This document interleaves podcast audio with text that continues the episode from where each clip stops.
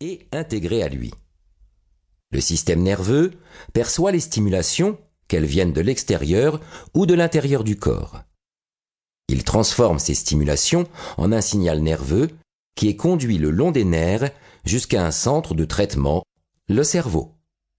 Les différents signaux y sont alors intégrés afin de fournir une réponse qui est transmise aux organes effecteurs, organes qui se mettent en action suite à un signal déclencheur.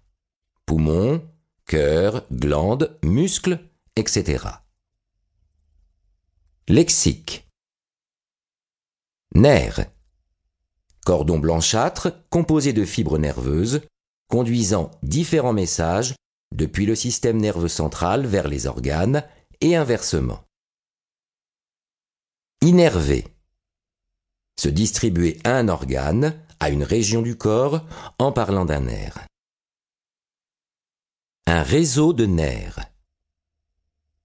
Un nerf est constitué d'un ensemble de prolongements de neurones, ces cellules en forme de pieuvre caractéristiques du système nerveux.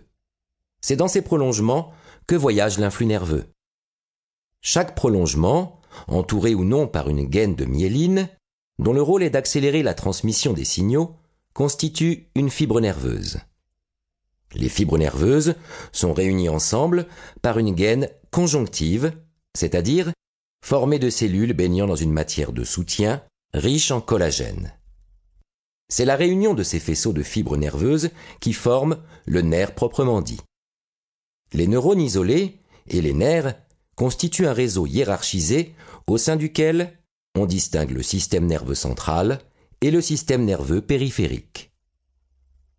Le système nerveux central comprend la moelle épinière et l'encéphale, le cerveau, une structure à sa base nommée cervelet, et le tronc cérébral qui fait la jonction entre le cerveau et la moelle épinière.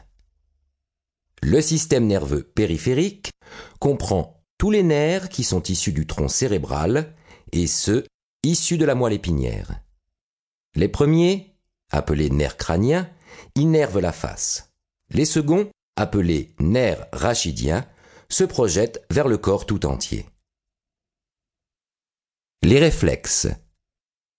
La majeure partie de l'information nerveuse est traitée par le cerveau, sauf en cas de danger. Il suffit que le signal, de brûlure par exemple, atteigne certains corps cellulaires dans la moelle épinière pour qu'un signal ordonnant le retrait de la main soit aussitôt émis. C'est un réflexe.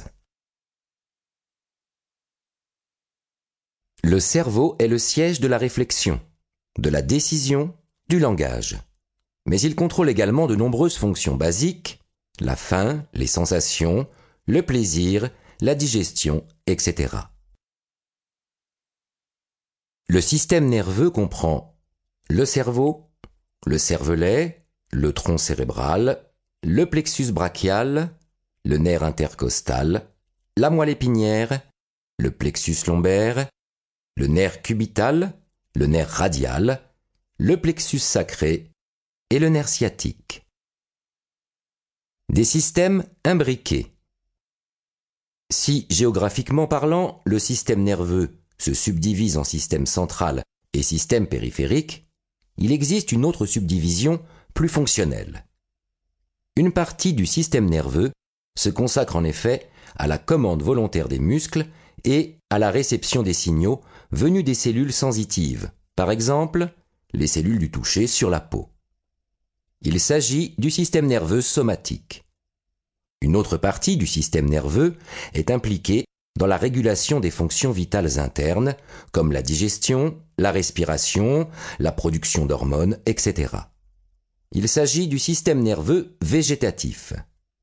Cette régulation involontaire et inconsciente est effectuée grâce à une concurrence constante entre deux subdivisions du système végétatif.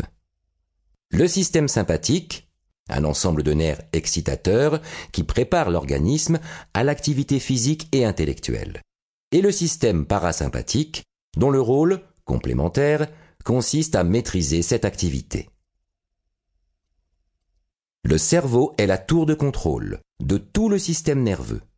Situé à son sommet, il est relié à l'ensemble du corps par les nerfs via la moelle épinière.